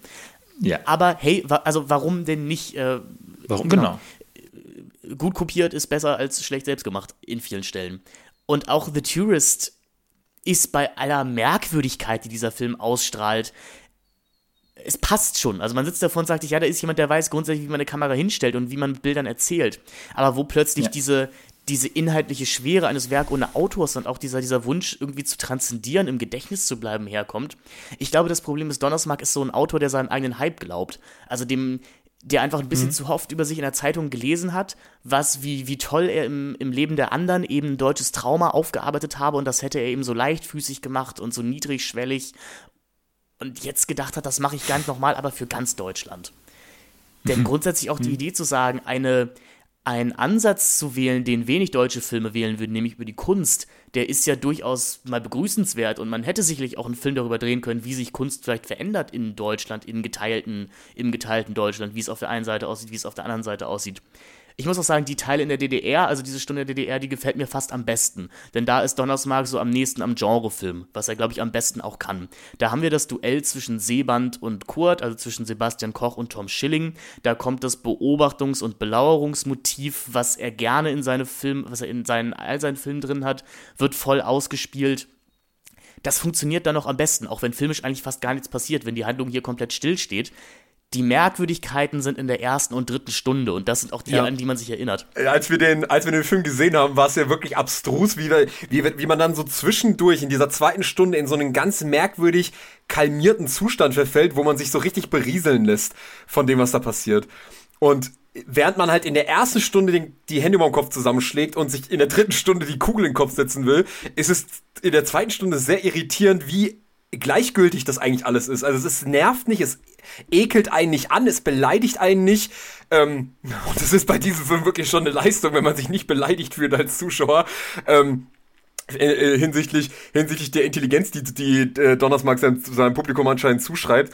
Aber diese dritte Stunde ist dann wirklich ein Trashfest sondersgleichen. Also da ist wirklich eine Szene nach der anderen, wo man sich wirklich denkt, auf welcher Kifferparty hat er das geschrieben? Und vor allem hat es dann nicht mehr, mehr überarbeitet. Da war kein Lektor mehr dran, sondern der ist dann direkt ans Set und so, okay, so machen wir das jetzt. Paula Bär, du brauchst dir gar keine Klamotten anziehen, du kannst gleich nackt bleiben. Ähm, außer für das eine Mal, wenn wir dir irgendeinen so Strip-Anzug, äh, irgendeinen so komischen, äh, irgend so komische, irgendwelche komische Reizwäsche anziehen oder was auch immer das sein soll. Hallo, das hat sie selber designt, das ist ihre, ihre Metier. Das muss auch gezeigt werden, dass die Frau selbstständig auch selbst arbeitet. Stimmt, selbstständig. Stimmt. Sie wird zwangssterilisiert, sie wird zwangs abgetrieben, ähm, sie muss nähen, sie ist nur dafür da, um gevögelt zu werden, aber ansonsten ist sie sehr selbstbestimmt. Hallo, sie hat, auch West sie hat auch Westbleistifte. Das ist Freiheit. Und sie weiß, und sie, und sie kann zwischen Männern wählen. Sie wurde nicht einfach vom Erstbesten, ja. sie hat den einen abgelehnt, den anderen zu nehmen. Also schon sehr emanzipiert. Ja, Tom hatte ja so einen tollen Aschenbecher auch gebastelt. Mhm. Und ich muss sagen, als wir den in, in, in meiner Vorlesung geschaut haben, saß eine gute Freundin von mir neben mir und ist, glaube ich, vor Lachen zusammengebrochen in dieser Szene, als er diesen Aschenbecher faltet und meinte, und gab es dann auch so ein bisschen Riff-Track zum Film, das haben bis viel, Leute viel gemacht in diesen drei Stunden, sagte sowas wie, oh Baby, ich überzeug dich mit der hohen Kunst des Faltens. Und Origami. Ein Origami. das hätten wir ja damals alles nicht in der DDR. No, das kennt ihr nur der Kurt. Gänsefleisch mal was fällt, ne? Ja, das ist auch die einzige Szene, in der Paula Bär raucht. Das tut sie dann als fast einzige im ganzen Film nie wieder. Der Film vergisst auch so nach zwei Stunden ein bisschen, dass sie eigentlich in diesem Film war. Ähm, ja, sie ist ja die Frauenrolle nur, das ist ja, ist doch wohl klar. Ja, genau, sie, sie darf halt einmal in so einer Nähme, also in, in so einer Nähfabrik sitzen, um ja zu zeigen, dass sie halt hier gerade das Geld erwirtschaftet, damit Tom. Und dass sie das Kind verliert. Und dass sie das Kind verliert, mehrmals. Ähm, und ja, damit sie hier gerade das Geld erwirtschaftet, damit Tom halt seine Künstlerträume an der Akademie durchbringen kann. Und es ist ja eine, eine große Rolle. Aber es ist auch ein extrem gemeiner Abschied. Wenn sie dann am Ende, ne, er labert da seinen Quatsch auf dem Podium für die Presse und sie winkt im Hintergrund und hat jetzt schon diese schlimme Spät-60er Jahre Rohsteckfrisur. Ja die nur dann erlaubt ist, wenn man, keine Ahnung, RAF-Terrorist ist, um irgendjemanden wird zu überfallen. Und die trägt sie dann und winkt dann mit dem Baby und muss sich um das Kind kümmern das ist dann schon ein schlimmer Werdegang. Das kommt wahrscheinlich Dann so nächstes. vom Kleinbürgertum ins vollkommene Bürgertum zu über, überzugehen. Das ist wirklich ein mieses Ende für die arme Frau. Ich, ich warte auf Werk ohne Autor 2, wo sich Paula Bär dann tatsächlich der RAF anschließt. Also. Das wäre ein exzellenter Film, glaube ich. Aber äh, darf ich mal in, in, zweierlei Hinsicht einmal wirklich ernst gemeint, einmal nicht so ganz äh, Lanze für den Film brechen, nämlich erstens, dass er wir haben jetzt schon viel über die Nacktheit gesprochen, aber man darf mal wirklich anmerken, da gibt es ein Kino, was Sex zeigt noch in der Gegenwart. Ja. Natürlich kann man darüber streiten, muss es so viel sein? Haben die noch was anderes zu tun? Haben die nur das zu tun? Ist das das Einzige, was sie zusammenhält? Ähm, aber dass da jemand äh, es schon wagt, ja, Nacktheit zu zeigen und äh, Sex zu zeigen, und zwar tatsächlich, das haben wir ja schon festgestellt, recht ästhetisch, und das liegt nicht nur an den Darstellern, sondern auch an der Inszenierung der Ausleuchtung, äh, das ist doch verwunderlich. Das finde ich äh, gut. Das ist quasi äh, kontraintuitiv zum gegenwärtigen Trend, auch wenn dieser wahrscheinlich deutlich stärker in Amerika vorherrschend ist, wo ja Sex gar nicht mehr auftaucht. Und das Zweite, aber das ist wie gesagt auch nur ironisch, ich bin sehr froh, dass Donnersmark es Tom Schilling nicht erlaubt hat zu singen. Deswegen, das finde ich sehr gut. Denn ich habe den einmal mit seiner Band erlebt in Mainz und die Band war gut. Ähm, ich, er nicht. Ich finde spannend, was du gerade gesagt hast, die, die Nacktheit betreffend, denn das habe ich mir auch gedacht. Ähm, ich weiß gar nicht, ob ich das dem deutschen Kino so vorwerfen würde, dass es so sexfrei ist, denn ich finde gerade im deutschen Kino vielleicht auch nicht in diesem, sagen wir so, nicht in diesem großbudgetierten Rahmen wie Werk ohne Autor. Ja, aber, ja, dann im kleineren Bereich schon mehr, ein, aber wenn es dann Sex gibt, dann ist es so, so, so pimmeldumme Witze von Til Schweiger und Co., so die, die Hoden klemmen in der Sauna ein. Genau, natürlich. Also da gibt es dann nur so eine, so eine vollkommene Verniedlichung oder so eine Verpubertierung, keine Ahnung. Aber dass mal ernsthaft wirklich ästhetisch Sex gezeigt wird, in der Größenordnung sehe ich selten. Aber ich kann mich auch Also ich, ich, dachte halt natürlich viel an Dominik Graf, über den wir schon gesprochen hatten, ja, ähm, der in, es schafft, egal was für einen Film er dreht, mindestens eine äh, kinky Sexszene einzubauen. Ich erinnere da zum Beispiel an diesen Duschhandstand im, glaube ich, zweiten äh, Tatort, den er mit Verena Altenberger zusammen gedreht hat, äh, die Lüge, die wir Zukunft nennen. Die geliebten Schwestern. Die geliebten Schwestern, genau. Ähm, sein, sein Karpaten-Film hier ähm, mit, mit Ronald Zerfeld. Also der ist ja jemand, der den Sex noch hochhält. Ähm, ich glaube, was mich bei... In, in die Sieger fucking ähm, Herbert Knaub, der sich durch den Film vögelt, als wäre, als wäre, als wäre einer der größten Sexdarsteller der 80er und 90er. Aber ich, Lukas, ich, ich, gebe dir recht, in dieser Größenordnung finden wir das selten. Du hast die Nacktheit ästhetisch genannt, das ist sie sicherlich auch, aber sie ist so auf dem kleinsten gemeinsamen Nenner ästhetisch. Das ist halt ja, diese Logik, schöne Körper, also schöne Körper würde hier implizieren, dass Tom Schilling auch irgendwie mal. Na komm. Man sieht sein Hintern. War nicht so oft im Gym, aber ist okay. Nee, ich will sagen, man, man sieht sein Hintern, aber es ist jetzt ja nicht so, dass dieser Film uns auch mal einen Penis zeigen würde oder sowas. Ist, Na so, ähm, nein, das, bitte. Das bleibt natürlich alles also, in. Pornografie doch nicht. Das genau. wäre ja die große Verschwulung, wenn man das sehen würde. Ein Wort, was, was was wir, bei, was wir alle drei schon mal um uns geworfen haben, ist Zwangssterilisierung und Zwangsabtreibung. Denn das ist auch so ein Moment, wo, wo man dem Drehbuch von Herrn Donnersmark einfach den Hut ziehen muss, dass er sich traut. So wie Oliver Masucci den Hut ziehen muss. Wie man, wie, wo man wie Oliver Masucci später im Film den Hut ziehen muss, dass Donnersmark sich hier durchaus auch an harte Themen rantraut und sich auch traut, uns als Zuschauer damit alleine zu lassen. Also zu sagen, warum etwas aufarbeiten und warum etwas in einem Film zu einem vernünftigen Ende zu bringen, das ist für Anfänger. Die wahren Regisseure, die lassen Gedanken auch mal im Raum stehen, dass wir uns unsere eigene Meinung bilden können. Denn irgendwann im Verlauf dieses Films entscheidet sich Donnersmark, seinen Professor Seeband dann doch wirklich zum reinrassigen bösen Nazi zu machen, was vorher noch so ein bisschen im, im Diffusen lag der jetzt eben auch so überzeugt ist von der Ideologie, dass er seine Zo Tochter zwangssterilisieren lässt, zwangs, äh, beziehungsweise zwangsabtreiben lässt, denn er findet raus, dass sie schwanger von Tom Schilling ist und dann eben eine Zwangssterilisation vornimmt, die sie unfruchtbar macht. Und das lässt der Film halt einfach so stehen. Also wir, wir bekommen diese Szene und danach wird es eigentlich auch nie wieder erwähnt. Da kann man sich ein bisschen alleingelassen fühlen mit. Ist halt prinzipientreu, nicht? Es, es ist erstaunlich, wie, wie Donnersmark halt so so halboffene Türen einrennt mit, ja, irgendwie Zwangssterilisation ist schon nicht so cool, Zwangsabtreibung ist schon nicht so cool. Aber ich meine, am Ende hat sie ja ihr Kind. Also ich meine, das wäre auch kein gutes Kind geworden, aus dem ganz einfachen Grund, weil Tom Schilling zu dem Zeitpunkt noch nicht in der Lage war, Kunst zu machen. Das wäre wahrscheinlich. Ja. Ja, also wäre wahrscheinlich sowieso äh, kein gutes Erbgut gewesen. Das konnte dann erst passieren, als dann die Bilder gemalt wurden. Dementsprechend, also es ist auch natürlich hochsymbolisch. Die Frau muss für den Mann leiden. Also es ist ja so dieses komische Goethe-Frauenverständnis. So die Frau ist nur dafür da, damit der Künstler dann ähm, sich auf ihr ausruhen kann und natürlich sie auch eine Einheit bilden. Ich meine, dieses Bild haben wir, glaube ich, zwei oder dreimal im Film. Ich glaube zweimal, zweimal, oder? Wo sie zweimal. so direkt aufeinander liegen. Und Tom Schilling diese unglaublich creepy Line sagt, ähm, so äh, bleib bitte auf mir drauf, so kann ich mir vorstellen, dass wir einen Körper bilden. Und dann sagt er noch, wenn sie ihm gesteht, dass sie schwanger ist, dann gehörst du jetzt, dann gehörst du jetzt zu mir, ganz zu mir. Und ich weiß noch, wo du gesagt hast, Finn, okay, Red Flag, wie wär's mal, jetzt endlich zu flüchten von diesem Kerl. Ich muss sagen, also, die erste Red Flag kommt ja schon, bevor sie das erste Mal miteinander schlafen. Und Tom schon sagt, liebst du mich eigentlich? Denn ich kann das nur, wenn wir uns wirklich lieben. Also ja. das, das, das wäre das wär schon mein Moment gewesen, wo ich gesagt hätte, oh du, ich habe den Herd angelassen. Das ist ganz blöde Geschichte, aber wir sehen uns ja auch morgen in der Uni. Also äh, schönen Abend noch. Paula sieht das offensichtlich ein bisschen anders. Ist ja auch sehr romantisch. Ja, weil, weil, der, weil der Sex ja auch, ich meine, Lukas hat ja jetzt hier den, ähm, den Sex so gelobt. Man muss äh, fairerweise aber mal sagen, dieser Sex ist aber auch auf so einer ganz merkwürdigen Zwischenebene stehen geblieben. Also das ist weder richtig ästhetisch noch ist es richtiger Schund, sondern es ist in so einer komischen Mittelweg, dass er irgendwie den Sex, das muss man mir natürlich lassen, relativ explizit zeigt, aber auf der und auch durchaus leidenschaftlich möchte ich ihn gar nicht äh, abnehmen, auch wenn Paula Bär gegen Ende sichtlich keinen Bock mehr hat, ständig sich ausziehen lassen zu müssen. Das war wahrscheinlich auch schon Take 87. Aber aber was ganz spannend ist, dieser Sex ist ja trotzdem, wird ja dadurch wieder schon komplett, wieder komplett lächerlich, weil er so merkwürdig metaphysisch aufgeladen wird. Also das ist ja nicht irgendwie einfach nur Sex um der Sex willen, sondern der Sex selber ist ja eine Kunst. Also da ist ja jede Bewegung ist, ähm, wie Choreografie, das ist äh, wie ein Wandgemälde, wie sich die Figuren hier gegenseitig berühren. Und das, das gibt den ganzen Sex dann trotzdem immer so eine ganz merkwürdige zweite Ebene, die äh, das Ganze wieder irgendwie ins Groteske abdriften lässt. Ich weiß nicht, wie es euch damit ging. Naja, Donnersmarck hat halt so ein bisschen in das äh, Symposium Platons reingelesen und hat er gelesen, die Menschen waren früher so eine Kugel. Und dann kamen die Götter und haben sie zerspalten und seitdem suchen sie sich. Und jetzt hat er da zwei gefunden, die sich wieder zu Kugel machen. Deswegen liegen die aufeinander. Das ist doch super klar. Also, das muss man da erstmal begreifen. Dafür sollte man ihn dann schon ein bisschen emporheben. Der hat halt seine Theorie auch parat, ne? Das ist das, ja, absolut. Und deswegen ist das doch eigentlich sehr clever. Das metaphysische im Sex. Lektüre-Modus.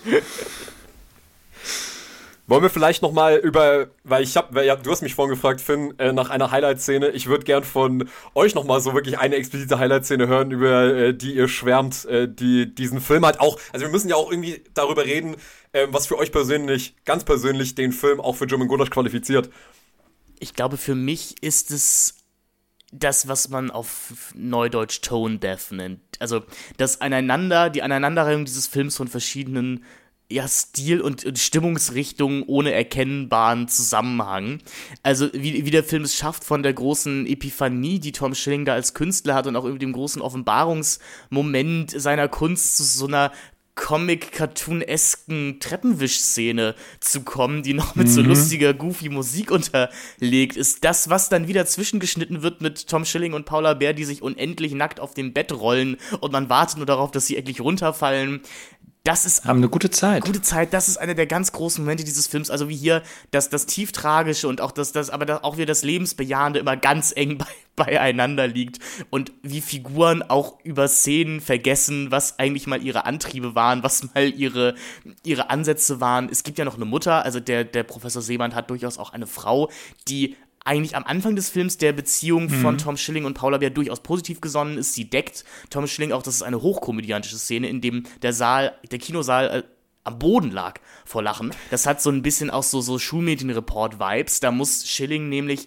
flüchten aus dem Zimmer, weil die Eltern wiederkommen. Und also haltet euch fest, es ist ein Brüller. Er muss dann nackt den Baum runterklettern und dann blitzt sein Popo einmal so durch das Geäst hindurch. Und Mama Seeband sieht ihn, gibt ihm noch die Klamotten. Er kennt dann am nächsten Tag, ah, das ist ja der, der junge Mann von, von gestern Abend, den darf, der darf meine Tochter begatten. Um dann eine Stunde ja. später plötzlich komplett gegen, gegen die Liebe der beiden zu sein. Ich, ich mag, wie man hier, also man merkt hier, glaube ich, die verschiedenen Tagesetappen, an denen Donnersmark dieses Drehbuch geschrieben hat und vielleicht einfach auch sich nicht mehr ganz so sicher war, was er mit manchen Figuren schon angefangen hatte. Das finde ich durchaus sympathisch. Also meine Lieblingsszene ist mit Abstand, und sie taucht ja Gott sei Dank zweimal vor, weil man muss ja die Sachen zweimal etablieren und zweimal gesagt haben, sonst kriegt es ja niemand mit. Wenn äh, der große Einfall von äh, Tom Schilling präsentiert wird. Ich rede natürlich von den Lottozahlen. Oh. die Lottozahlen. Das, ist, das gefällt mir sehr gut weil er ja eigentlich nur sagt, dass die Zahlen, die jetzt zu Lottozahlen wurden, also für etwas symbolisch, aber auch unmittelbar stehen, nämlich ein Gewinner hat was gewonnen, für eine Gesellschaft, die diese Zahlen als Lottozahlen akzeptiert, mehr wert sind als sinnlos aneinandergereihte Zahlen, die ich jetzt so aufsage. Das ist ja die Intention. Gesellschaftlich legitimiertes, sage ich mal, Wissen ganz plump ist mehr als meine eigene Aussage, die einfach nur Zahlen aneinanderreiht. Und das finde ich sehr schön, dass er das da so sagt und dass das ja auch anscheinend der Moment ist, in der diese mythische Verbindung zwischen ihm und dem Dozenten, dem Professor, auftaucht und auch niemand weiß, warum jetzt ausgerechnet das. Und dass er das am Ende dann auch noch schön auf seiner Pressekonferenz noch einmal wieder gibt. Und ich glaube, die Finte hier ist ja, beim ersten Mal denken wir uns so, hä? Und beim zweiten Mal denkt sich Donnersmark, dass das Publikum wahrscheinlich dann nicht mehr so reagieren wird, sondern sagt, ah, aber in Wirklichkeit natürlich dann im Nachhinein auch sagt, hä? Weil es ja sich nichts geändert hat.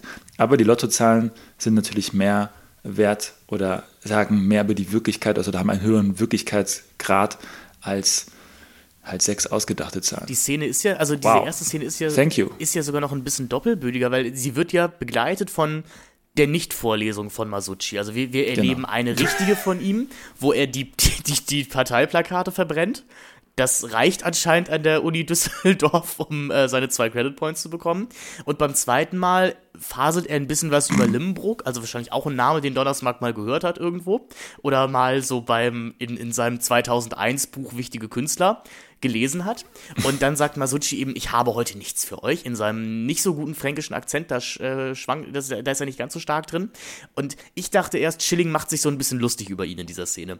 Ich dachte erst, die Kurt Barnard-Figur, die uns ja wirklich als reiner Künstler verkauft wird, hat erkannt, was auch so ein bisschen für ein Scharlatan da gerade vor ihm steht. Nein. Aber nein, nein, natürlich nein. nicht. Das sind doch Doppelbödigkeiten, die du dir erhoffst. Das gibt's hier nicht. Das ist die Wahrheit. Das ist die, die Wahrheit. und da, dadurch ist es auch wieder Zahlen, schön. die in der Zeitung stehen, sind wahrhaftiger als solche, die nicht in der Zeitung stehen. Man muss sagen, die, die Lottozahlen kommen ja dreimal vor. Sie kommen das erste Mal nach der, nach der Flucht vor, eben. Da, da gibt es eine, eine großes, da gibt dann eben auch eine Szene, in der Paula Bär und Tom Schilling so West-Shopping machen. Also sie schauen halt Psycho und gucken Stimmt. sich die Lottozahlen an. Und die ja. werden da ja schon dann gelegt, als ist es wichtig. Ja. Patrick, was, noch eine Highlight-Szene von dir?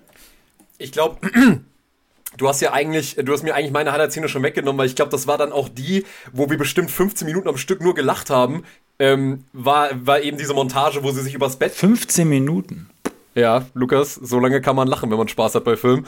ähm, aber jedenfalls, äh, jedenfalls war es so, ähm, dass diese, äh, diese Sequenz wird ja eingeleitet, damit dass sie nochmal eine Einheit bilden, so komplett unvermittelt, komplett ohne äh, irgendwelchen Sinn die war für mich eigentlich das Highlight des Films, weil es einfach nur noch absolut lachhaft ist, was sich da abspielt. Äh, Tom Schilling malt diese komische kind Kindermalerei dort, geht mit dem Pinsel so leicht drüber. Wow, jetzt sieht's verwischt aus. Das ist große Kunst. Ähm, Erstsemester Kunststudenten, okay, wahrscheinlich dreht man da komplett am Rad, wenn man das im Kino sieht. Ich weiß es nicht. Ähm, jedenfalls ist für mich, glaube ich, ein großes Highlight sind diese Vorlesungen von Oliver Masucci, weil die, ich bin mir ziemlich sicher, dass die Improvs sind. Also es, ich kann mir nicht vorstellen, also Oliver Masucci wirkt wirklich total verwirrt am Set. Also es wirkt wirklich so, als hätte Masucci einfach das Drehbuch gelesen, was auch immer da drin stand. Er hat's nicht, er nicht gelernt und hat dann also einfach da vorne hingestellt und irgendwas wirres Zeug gefaselt. Und ich finde diese, diese irritierende, diese extrem irritierende Ahnungslosigkeit, was er da vorne jetzt eigentlich zu tun hat als Unidozent, finde ich schon sehr, sehr beachtlich, ähm, wie er das komplett äh, einfach ausstellt, wie absolut absolut lächerlich dieser Dozent in seinem ganzen Auftreten ist. Und ich mag natürlich auch die Aussage, wählt nichts, wählt die Kunst. Denn Kunst ist ähm, auch immer unpolitisch. Das ist Kunst ist unpolitisch. Ich glaube, das mag Lukas Sehr auch gerne, wohl. ne? Wenn Kunst unpolitisch Unideologisch, unpolitisch und hat auch nichts gesellschaftlich, rele gesellschaftlich Relevantes zu sagen. Aber Lukas, ist das nicht so ein deutsches Phänomen, auch was du, was du, was du glaube ich auch schon oft diagnostiziert hast, eben, dass äh, Deutschland die Kunst der Mitte gefunden hat? Also ähm, während alle anderen äh, ja, während alle anderen Film, Filmbastionen immer so ideologisch gefärbt sind, ist Deutschland ja eigentlich eine der, so wie wir auch politisch in der Mitte sind, sind wir ja auch ästhetisch ja, ja. eigentlich in der Mitte. Und damit sind wir ja am ideologischsten von allen, denn unsere Nicht-Ideologie ist natürlich die schlimmste, denn sie ist eine so feste und so verankerte Manifestation, dass wir sie ja für die Normalität halten und uns wirklich einbilden können, da ist ja jetzt nichts Ideologisches dran an unseren lustigen Marotten und unserer Haltung zur Kunst. Von daher ja, ähm, ich glaube, das spiegelt da relativ gut diesen Mief wieder. Jetzt vor allem, das passt dann natürlich auch zeitgeschichtlich äh, in der BRD unfreiwillig, ja, dass also wir die Faschisten haben, die relativ ideologisch aufgeladen über äh, die volksfeindliche Kunst sprechen, die Kommunisten, die das Kollektiv bedienen. Ne? Da wird die Ideologie ganz offenkundig aufs Blatt Papier geschrieben. Und dann kommt, der, kommt die BRD-Phase und da ist es dann auf einmal so schön freiheitlich, unideologisch, wahrhaftig. Und auch wenn es jetzt nicht Donners Marx Absicht ist, verkörpert er damit, oder nee, äh, stellt er damit natürlich die tatsächliche ideologische Starre und äh, das Gerüst natürlich deutlich stärker aus. Weil, wie gesagt, noch einmal, die Ideologie, die so behauptet, sie wäre keine, ist natürlich die deutlich gefährlichere, als die, die sich wirklich vorne fett auf die Fahnen schreibt. Was ich auch mag, ist, dass alle Figuren der Tom Schilling-Figur immer an den Augen ablesen können, was für eine tragische Vergangenheit er so haben muss. Ja, also stimmt. es gibt sehr viele Szenen in diesem Film, in dem Lehrer oder Vorgesetzte von ihm ihn nur ansehen und eigentlich immer den gleichen Satz sagen, nämlich, oh, du hast viel Scheiße erlebt, Junge, ne? Oder du hast echt viel mitgemacht. Du hast mehr gesehen als wir alle zusammen. Genau. Und das wird halt dann besonders absurd dadurch, nicht. wenn Donnersmark Oliver Masucci das sagen lässt, Ja, wollte gerade sagen, Dessen- der war doch im Krieg. von dem wir dann Der später dessen. Vorgeschichte ja sogar präsentiert bekommen. Und ich möchte hier jetzt nicht Leid gegeneinander aufwiegen. Aber ich finde doch die, die Geschichte, die die Masucci-Figur hat, deutlich mitreißender und tragischer als das, was Tom Schilling erlebt hat.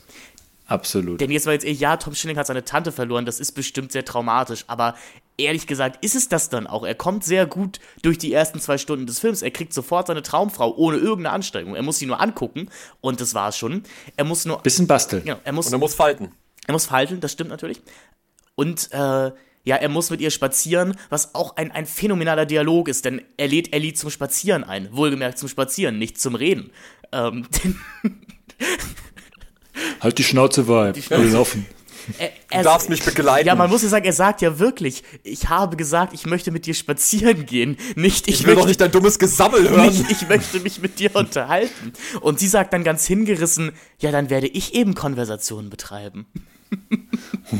Emanzipation. Emanzipation. Ach, Paula. Ach, wie die, wie die Frau da das Zepter übernimmt. Groß. Und dann natürlich die große Szene, in der Oliver Masucci seinen Hut zieht. Denn wir. Und das, da erinnere ich mich auch noch dran, als ich den Film beim ersten Mal sah und diese Szene schon darauf aufgebaut ist, dass du, dass du denkst, nein, er wird doch jetzt nicht seinen Hut abnehmen.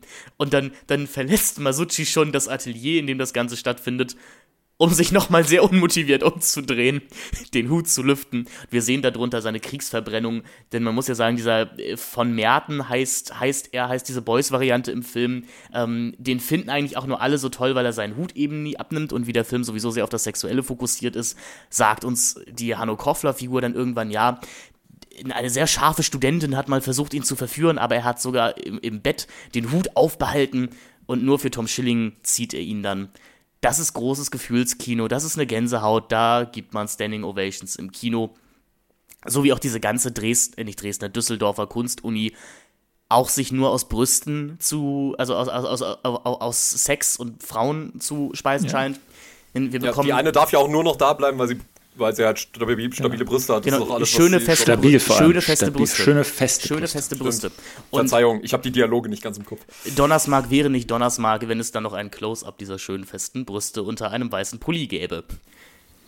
Thank you. Sagen, Bing, bing. Patrick, du hast das ja als Guy Ritchie-Montage ähm, be Ja. betitelt.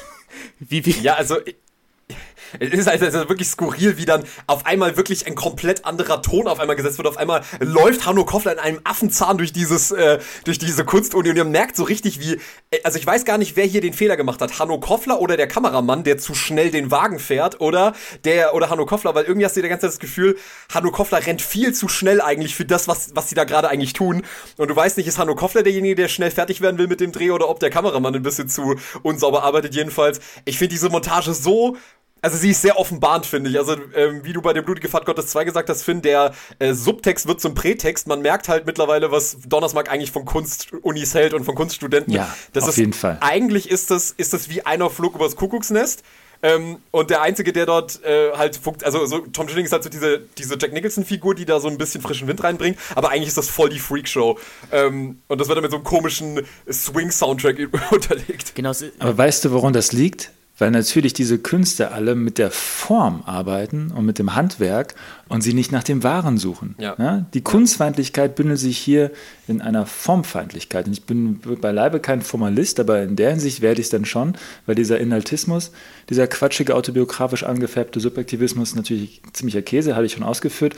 Und deswegen müssen die anderen, die da irgendwas mit Sperren machen und Leinwände zerschlitzen und irgendeinen Scheiß, das sind ja, also das ist ja nix. Die haben das Wahre noch nicht gefunden. Die, begeben, die halten sich mit der langweiligen Form auf. Deswegen diese Freakshow. Vollkommen richtig mit dem Vergleich mit dem Jack Nicholson-Film. Genau, Aber einmal das und die anderen in dieser Kunst, das sind dann die, das ist dann die David Schütter-Figur, der den Adrian Schimmel bzw. Adrian Fink spielt. Also da sind entweder halt, wie ihr gerade gesagt habt, diese, diese weltfremden Künstler oder eben die Profitgiere. Also das ist das, das sind die beiden Typen, die die Kunstunis hervorbringen. Und sein Kollege, der so bescheiden ist und der scheinbar das System begriffen hat, denn er sagt nämlich, dass du hier genommen wirst, hängt an der Macht einer Person, dass du ausgestellt wirst und damit wirst du ja erst Künstler. Ne? Also malen ist ja schon gut, aber du musst ausgestellt werden. Es braucht einen Raum, einen begehbaren Raum. Da muss jemand etwas aufhängen, etwas ausstellen, kuratieren und dann müssen Leute dafür bezahlen, um es zu sehen. Ne? Das gehört alles dazu, das Dispositiv dahinter. Und da sagt er ganz klar, das ist ein Machtsystem. Und es ist willkürlich. Also er, lustigerweise zeigt diese Nebenfigur im Nebensatz, dass die Rückseite dieses radikalen Subjektivismus als Anspruch für die wahrhaftige Kunst Macht beinhaltet. Und zwar die Macht desjenigen, der dann eben sagen kann, das ist jetzt groß, das ist nicht groß, ich habe die Wahrheit mit dir, dem Künstler erkannt, ich stelle dich jetzt aus. Oder auch nicht. Und das ist dann alles äh, ziemlich relativ, aber zeigt natürlich das eigentliche Machtsystem dahinter, weil dieser Übergang von ich habe jetzt das wahrhaftige Bild gemalt hin zu der Ausstellung ist eine Montage, eine Überblende. Man denkt sich so, was ist denn dazwischen passiert? Warum soll das auf einmal die große Kunst sein? Nur weil er es jetzt entdeckt hat, muss es doch nicht die restliche Welt verstanden haben. Und das, ist, das sind diese Abkürzungen, die er geht, weil er natürlich davon überzeugt ist, dass, dass der Geniegedanke sich eben durchsetzt. Ja, das Genie kommt durch. Es muss nicht vom äh, Volke erzogen werden, es ist einfach da. Und hier ist es. Und es muss dann gezeigt werden, sobald es das wahre Ich gefunden hat. Du Boah. brauchst eine Idee.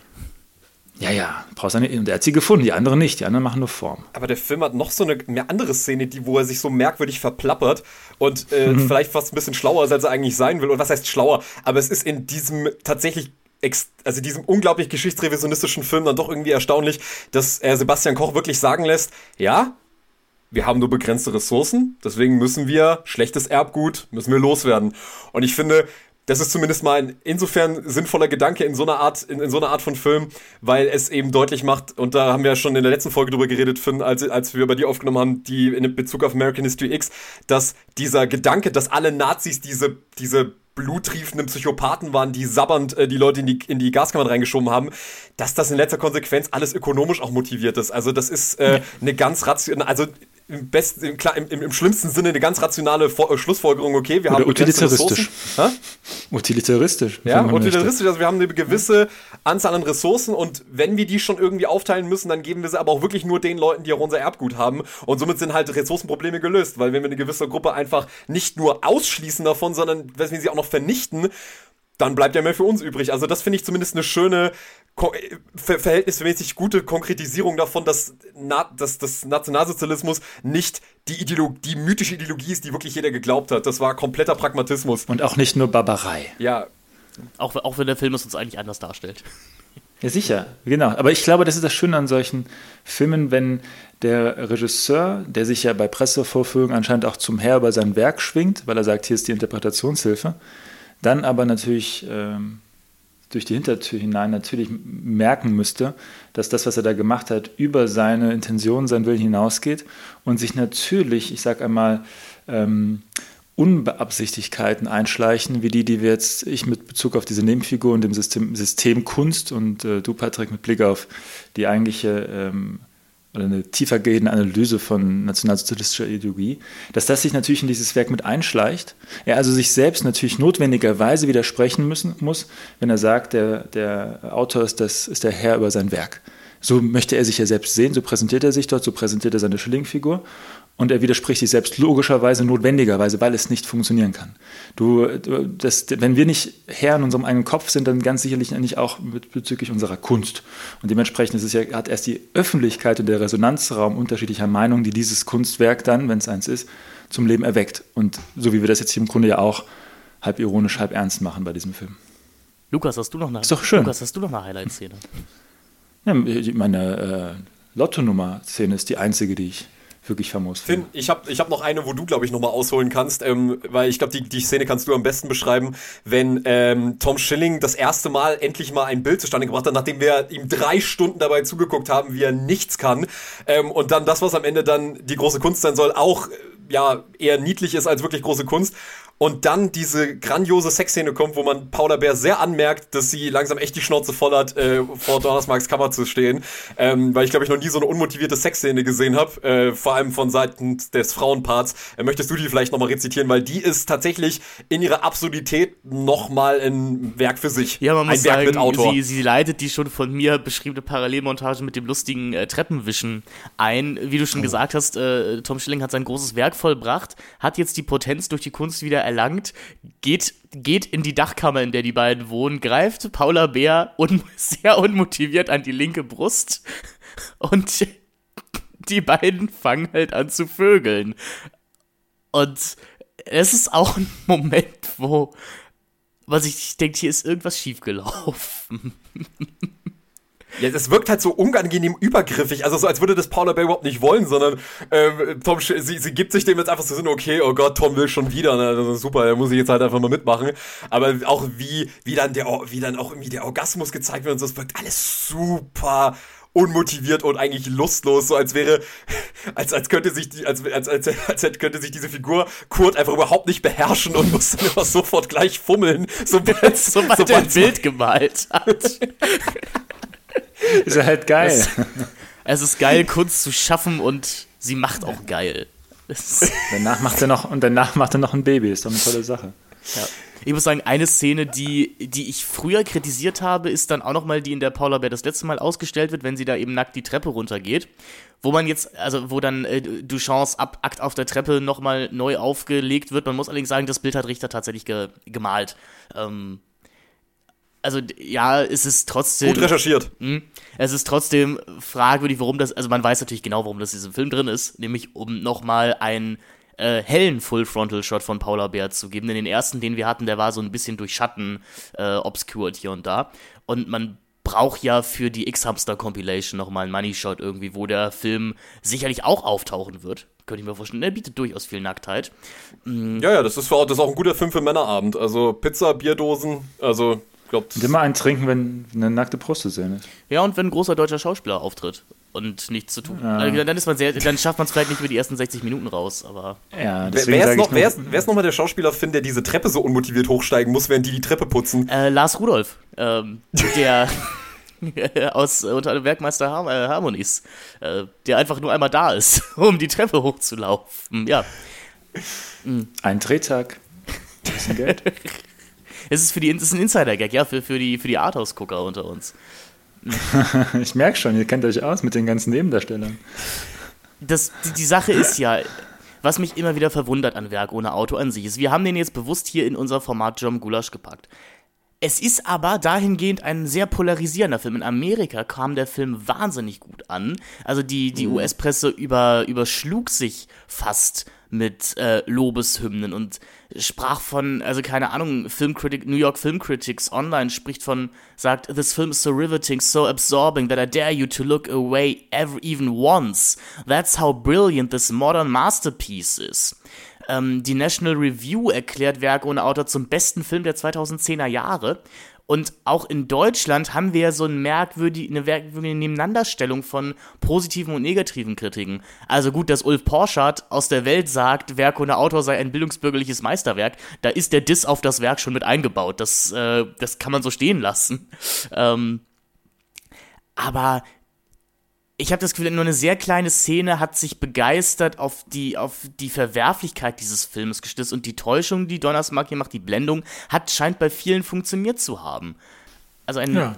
ein großer Film muss natürlich auch groß aussehen, man muss jeden einzelnen Cent des Budgets zu jeder Sekunde merken, und es ist natürlich, dieser Film ist das, was sich so der gemeine Deutsche unter großer, großem Hollywood vorstellt. Jede Szene ist mit einer Musik zugekleistert, die uns ganz genau sagt, wie wir zu fühlen haben. Ähm, jede, jede Motivation von Figuren wird direkt in die Kamera gesprochen. Bloß nicht zu lange in irgendeiner Sequenz verweilen, denn man könnte sich ja langweilen. Und ja, Geschichte wird gemacht, es geht voran, Leute. Es passiert ja was in, es passiert ja was in unserem Land.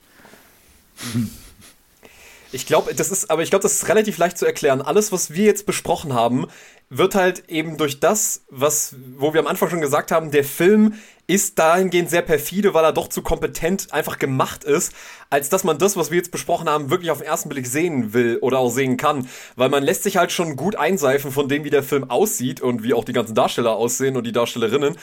Aber ich denke, in letzter Konsequenz ist halt einfach das ganz große Problem, wenn man diesen Zwischenraum gar nicht sehen kann, weil man eben nur einmal im Jahr ins Kino geht und sich dann diesen mhm. Film anguckt, dann ist halt die Wahrscheinlichkeit sehr, sehr hoch, dass das Ding halt durch die Decke geht und dass der dann auch in der ARD landet und so, weil das ist genau das Publikum, äh, was eben mit Kino eigentlich gar nichts mehr verbindet, sondern einmal im Jahr in diesen übermäßig pathetischen und unglaublich großen Historienschinken reingeht, wo irgendwie, äh, ja, man nochmal reingeht, um irgendwie sich daran zu erinnern, dass es deutsche Geschichte immer noch wichtig ist und dass wir immer noch alles, immer noch Dinge zu verarbeiten haben, aber sich auch daran zu erinnern, dass Gott sei Dank alles mittlerweile vorbei ist und wir raus sind aus diesen ganzen schlimmen Phasen. Wir sind ja, am Ende kommen wir ja relativ gut raus und äh, hören uns an der Bushaltestelle das Hupen an und drehen und die Kamera dreht sich im Kreis und dieser fürchterliche Soundtrack von Max Richter setzt nochmal ein, ähm, ich weiß gar nicht, was ich schlimmer finde, diese pathetischen Sounds oder dieser, diese komische Yoga-Musik, die da den ganzen Sound, ganzen Film drüber gelaufen, äh, drüber gesetzt wird, vor allem in diesen Sexszenen. Das hat wirklich sowas ganz merkwürdig, so jetzt setzen wir uns alle hin und öffnen unsere Chakren und ich weiß nicht, ähm, was noch dieses Hauptthema des Films, also was, was beim, was dann häufig kommt, das hat mich so ein bisschen, ich weiß nicht, ob ihr das gespielt habt, an Metroid Fusion, also den Game Boy Advance Teil der Metroid-Reihe erinnert. Denn da kommt eine ähnliche Akkordfolge jedes Mal, wenn der Hauptantagonist des Spiels kommt. Und das, das fand ich immer sehr merkwürdig, weil es sind die gleichen drei Töne, die aufeinander folgen. Nur, dass ich sie halt mit, mit purer Angst als Achtjähriger verbinde, weil mich jetzt das SAX jagt.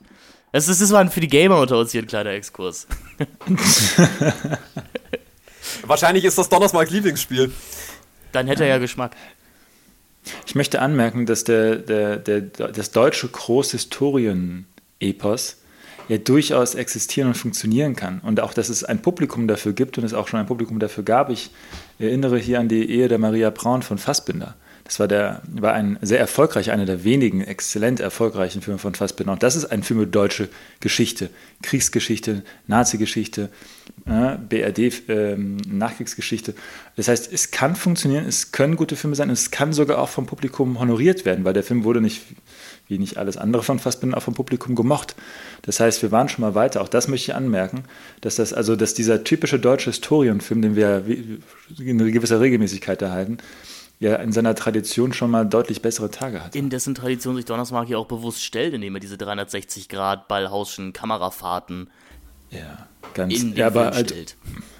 Ja, aber das Problem ist nur, wenn wir uns dann wieder an Martha erinnern, an Martha von Fassbinder, wo diese Kreisfahrt vorkommt mit dem wunderbaren Sprung über die Schiene, dann ist das ja wenigstens dort melodramatisch aufgeladen in der besonderen Symbiose dieser beiden Figuren, die sie dort finden. Und die beiden Figuren werden dann ja eine besondere Liebesbeziehung anfangen. Das ist da, also da haben wir wenigstens einen wirklichen Kniff drin. Bei Donnersmark ist es dann so, dass wir dieses Hubkonzert haben, aber nicht einmal das Hupen ist uns vergönnt, denn auf das Hupen muss dann doch noch andere tatsächlich non-diegetische Musik drüber gelegt werden, weil selbst das Hupen dem Publikum anscheinend zu viel wäre. Es ist ja, sonst wirst du ja nicht verstehen, dass es ein ergreifender Moment gerade ist.